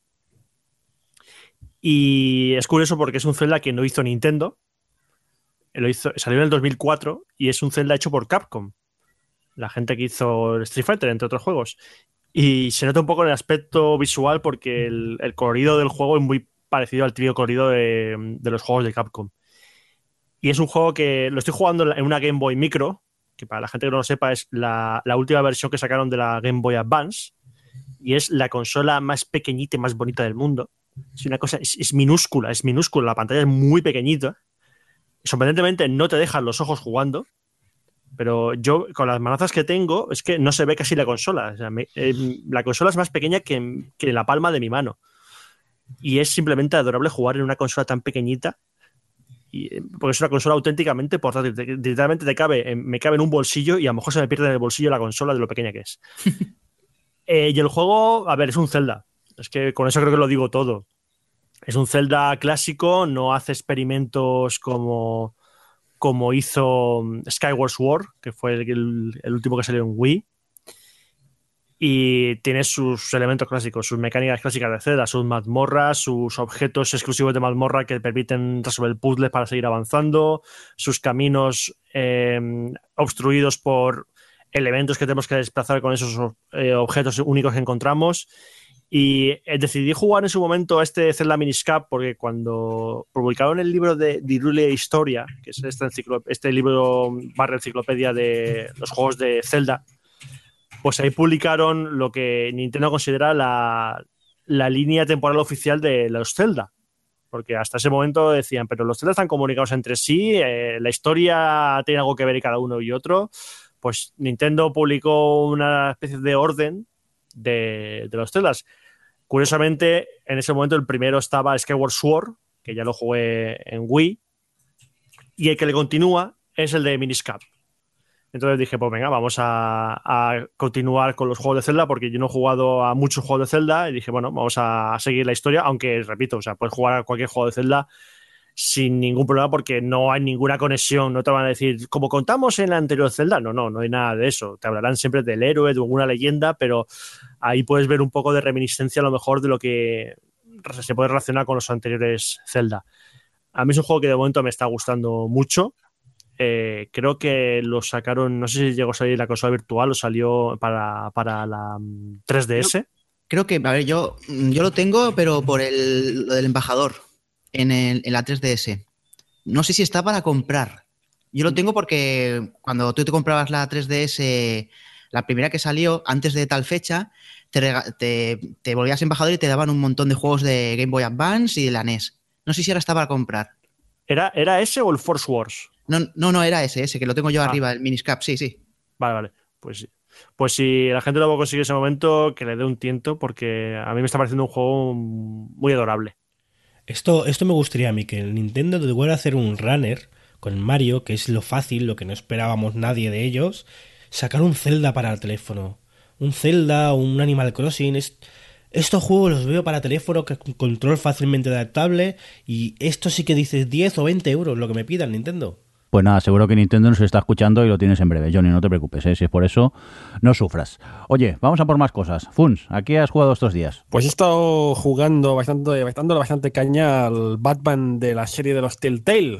no, evidentemente no es ningún Arkham, es uno más de estos títulos de la serie Telltale que ya conocemos bien, ¿no? ¿Cuántos hemos visto ya de títulos de estos? El Walking Dead, el... El Batman el, Among Us, el, Regreso al Futuro. Regreso al Futuro, así que hemos jugado a, a 200.000. Y, y, no os voy a engañar, no os voy a engañar, eh, este título es un Telltale más, o sea, para lo bueno y para lo malo. Los que hayáis jugado a juegos de Telltale, pues ya sabéis a lo que os enfrentáis. Y a ¿El rendimiento es pues igual de malo que los anteriores? Es un juego de Telltale, insisto, para bien y para mal. Claro, por eso digo, hay gente que le gusta más, hay gente que le gusta, que le gusta menos. El punto diferencial aquí es, es, lo de Batman, ¿no? Que es un juego protagonizado por Batman después de bastante tiempo desde el último Arkham. Y este es su gran enemigo, ¿no? Mucha gente se ha sentido decepcionado no por ser un juego Telltale, gente que le gustaban este tipo de títulos, se han sentido decepcionados en parte por eso, porque han intentado comparar este juego con un juego de Arkham, un Arkham City, un Arkham Net, cualquiera que queráis. Y esto no es, no, no es lo que hay que hacer porque, claro, es que son otra liga completamente distinta. No digo que sea ni mejor ni peor, son otro, incluso otro deporte pero como Batman tiene una cosa muy interesante y diferencial, en mi opinión, muy interesante, que es el concepto de que no solo eres Batman, sino también eres Bruce Wayne. Y eso era algo que yo quería que profundizasen en los videojuegos, porque hasta ahora cualquier videojuego de Batman simplemente eres el caballero oscuro, haces más cosas por la noche y ya está. Pero este juego intenta ir un poco más allá, intenta ser un cómic animado, si queréis llamarlo, ¿no? intenta profundizar en ese personaje más allá del, personaje de Batman e indagar en la personalidad de Bruce Wayne y cómo él también hace cosas por de día, o sea, de noche es Batman, pero de día se supone que es este playboy millonario que hace cosas por la ciudad, etcétera, etcétera. Y eso es lo que me llamaba, me llamaba la atención, sobre todo como fan que sabéis muchos que soy del, del personaje que me gusta mucho leer sus cómics. Y lo que me he encontrado, la verdad es que, insisto, siempre dejando la frontera Arkham bien lejos, me encuentro con algo pues bastante satisfactorio. Insisto, un juego Telltale para bien y para mal, pero como juego de Batman que profundiza en esta faceta casi desconocida del personaje en el mundo de los videojuegos, pues muy contento. Porque es eso, te, te pone en la piel de este playboy millonario que es, y sientes un poco esa, esa, esa personalidad, esa personalidad que el personaje ha demostrado siempre en los cómics, de la incapacidad, ¿no? De saber por la noche puedes hacer lo que quieras porque eres el maldito Batman, pero de día eres Bruce Wayne, eres un ser humano normal y corriente, eres una persona que tiene que pasar desapercibida y lo notas, ¿no? Notas como, como estás ahí y piensas, joder, aquí podría pegarle un puñetazo a este tío y quedarme tan ancho, pero no, tengo que controlarme porque por algo soy Bruce Wayne. Y sí, insisto, es un juego de Telltale, para bien y para mal, está lo típico de este personaje recordar a esto, tener que tomar decisiones, ver al final del capítulo de Marras quién ha tomado tal decisión y quién tal cual, pero a mí me ha gustado me está gustando. De hecho, está, ha aparecido ya, el, si no ha aparecido ya en breve el quinto capítulo, el último de la serie, y está bastante emocionante. Le han sabido dar una, una historia argumental bastante chula. Y insisto, si, si, os gusta el personaje, pero el personaje del cómic, no un personaje del Arkham, no un personaje de los videojuegos, si os gusta el personaje del cómic, creo que vale la pena porque es una faceta diferente, es una forma de, de verlo diferente. Eso sí, siempre que os gusten los juegos de Telltale, porque si no, si no os han gustado los anteriores, este no os va a entrar ni, ni, ni con calzador, evidentemente. Muy bien, pues tomamos nota de este Batman Telltale Series y aparte creo que has jugado al Metal Gear Solid 5. He empezado, he empezado a jugar porque también estoy como Roberto y como toda esta gente con combatiendo el síndrome del juego empezado, o más que empezado con la ilusión de jugar a juegos que, que tengo pendientes y, y, he empezado a dar al Metal Gear Solid 5. Estoy justo por el principio, todavía no quiero hablar mucho. Sé que es un juego que ya tiene su, tiempo y que ya mucha gente lo tiene más que terminado.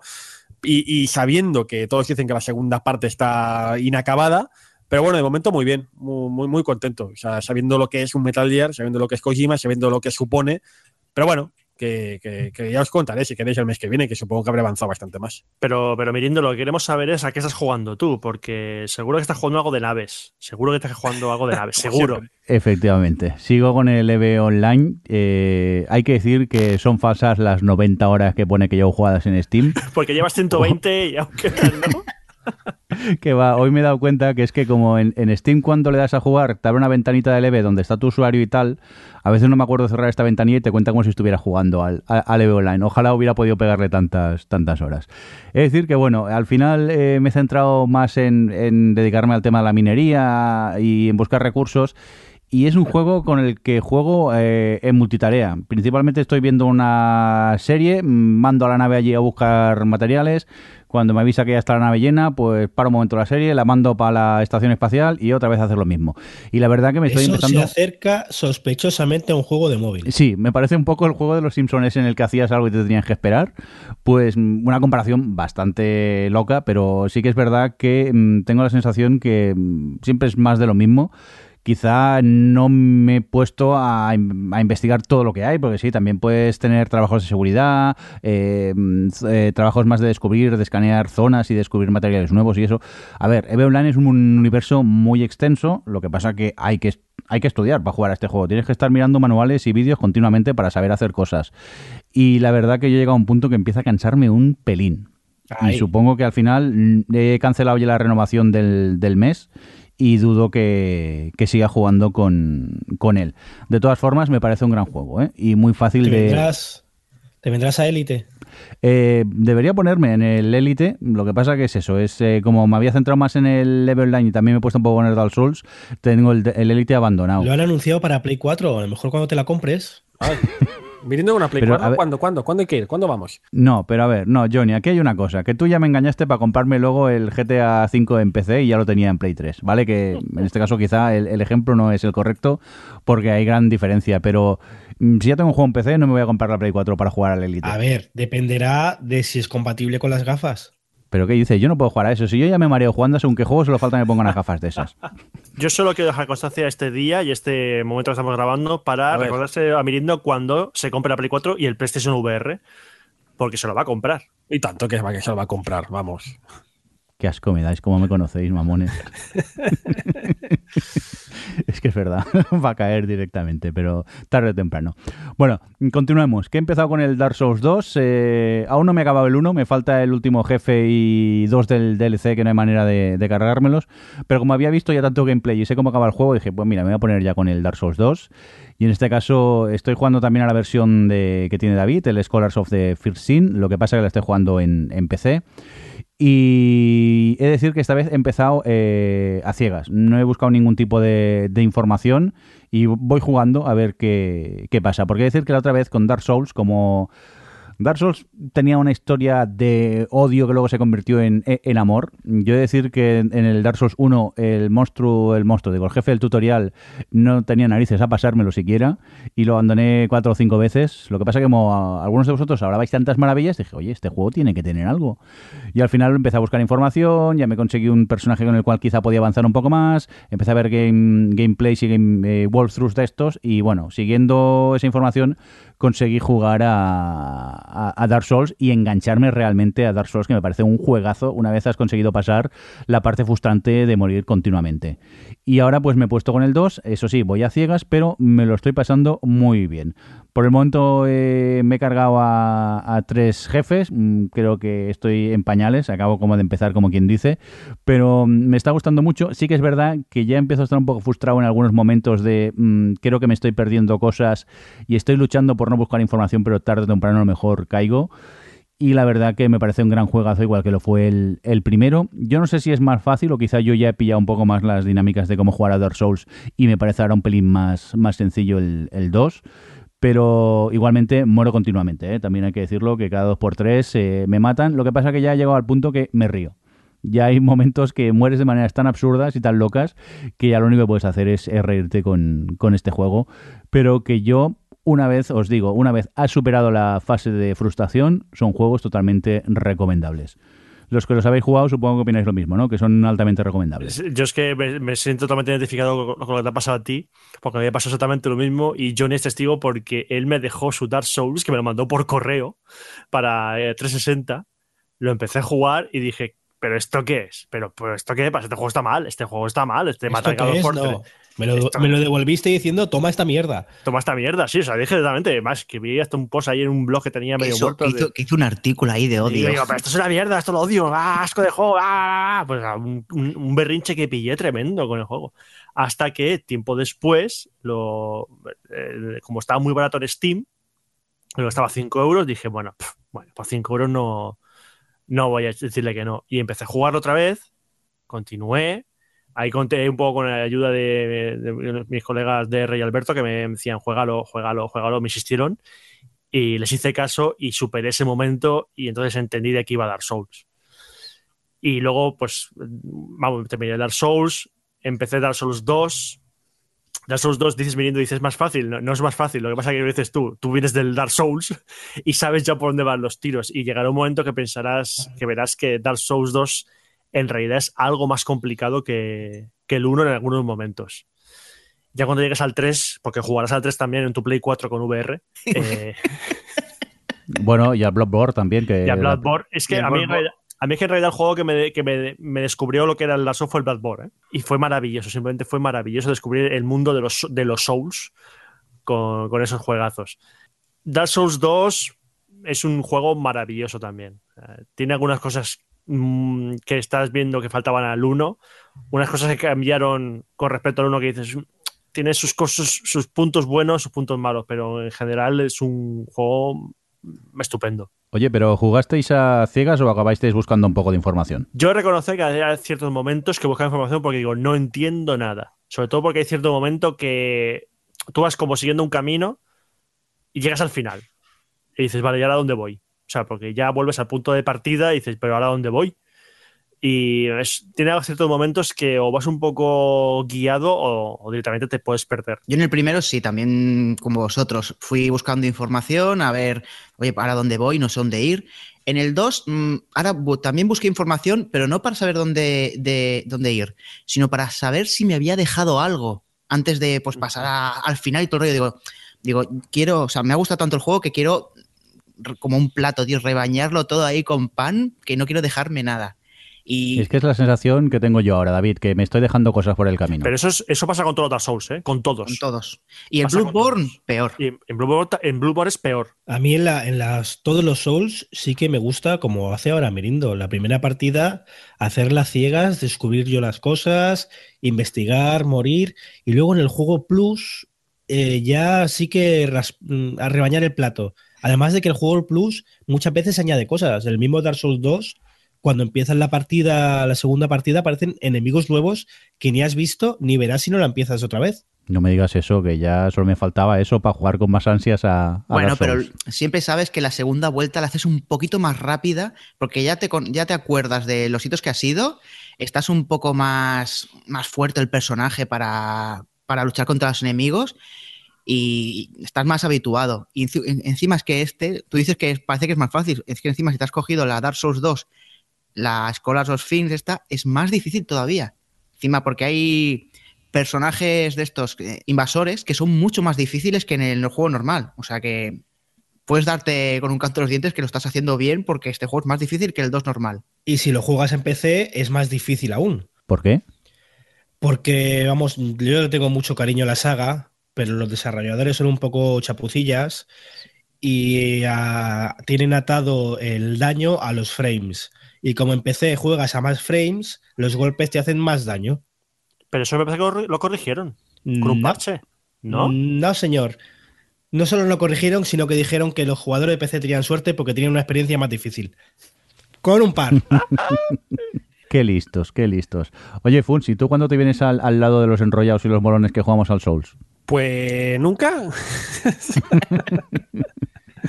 no puedo, tío. Sí, ya, ya, ya lo sabéis, yo lo he dicho mil veces. Yo soy el primero que reconoce que yo no he sabido jugar a los Dark Souls y que, que- que no, no solo que no, no, lo haya, no haya podido, sino que tampoco he querido. Es, eh, la, es la realidad. Yo confieso que soy así y ya sé que me odiáis por ello, pero es que no, no, no, no tengo ni el tiempo ni las ganas, sinceramente. Hombre, odiarte no, pero te miramos distinto. Lo sé, lo sé, lo sé. Incluso hay veces que cruzo la calle y pienso, "Mm, noto como una mirada extraña.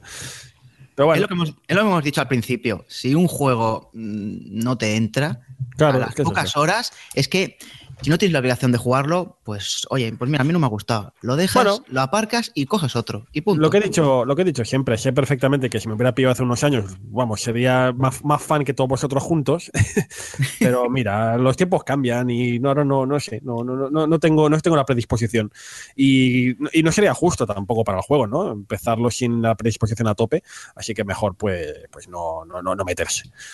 A ver, te entiendo, eh, Mar, porque yo ya te digo que eh, llegué a extremos de frustración. No tiré el juego por la ventana porque me lo había prestado David y me sabía mal, pero poco me faltó de, de tirar juego e incluso la Xbox por la, por la la ventana casi ventana. al principio.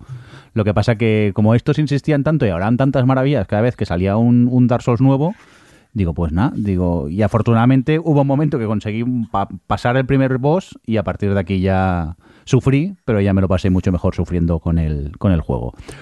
Oye, ¿queréis comentar algún juego más o algo que tengáis que hayáis jugado o ya, ya lo tenemos todo? No, pero yo estoy haciendo cuenta de lo que llevamos diciendo y que si los Uncharted, el Bloodborne, The Last Guardian, The Last of al final la Play 4 está sumando un montón de exclusivos que valen la pena, ¿no? Sí, la verdad es que sí, después de lo que hemos estado viendo antes del PlayStation Experience, ¿era algo así?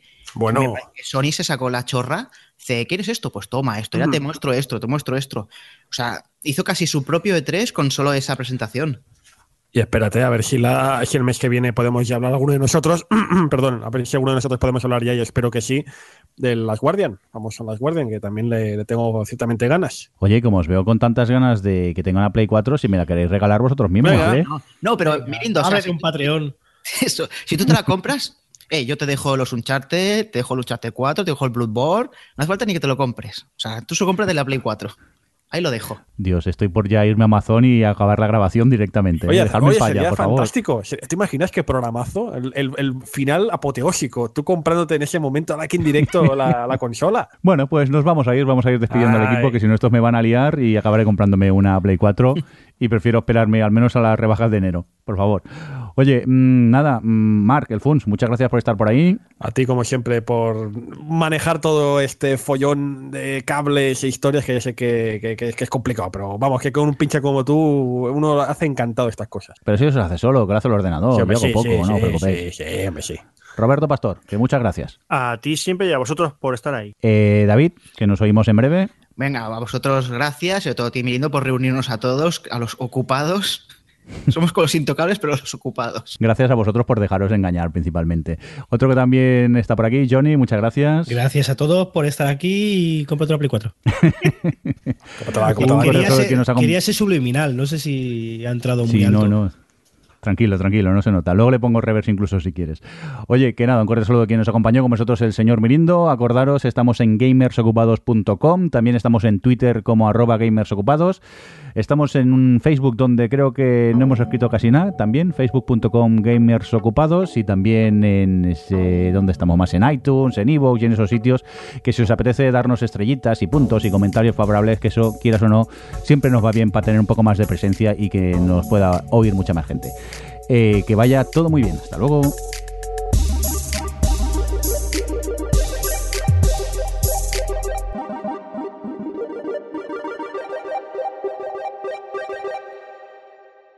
Es un juego de Telltale, insisto, para bien y para mal. Claro, por eso te digo, hay gente que le gusta más y hay gente que le gusta, que le gusta menos. Entonces, eh, pero un segundo. ¡Gata!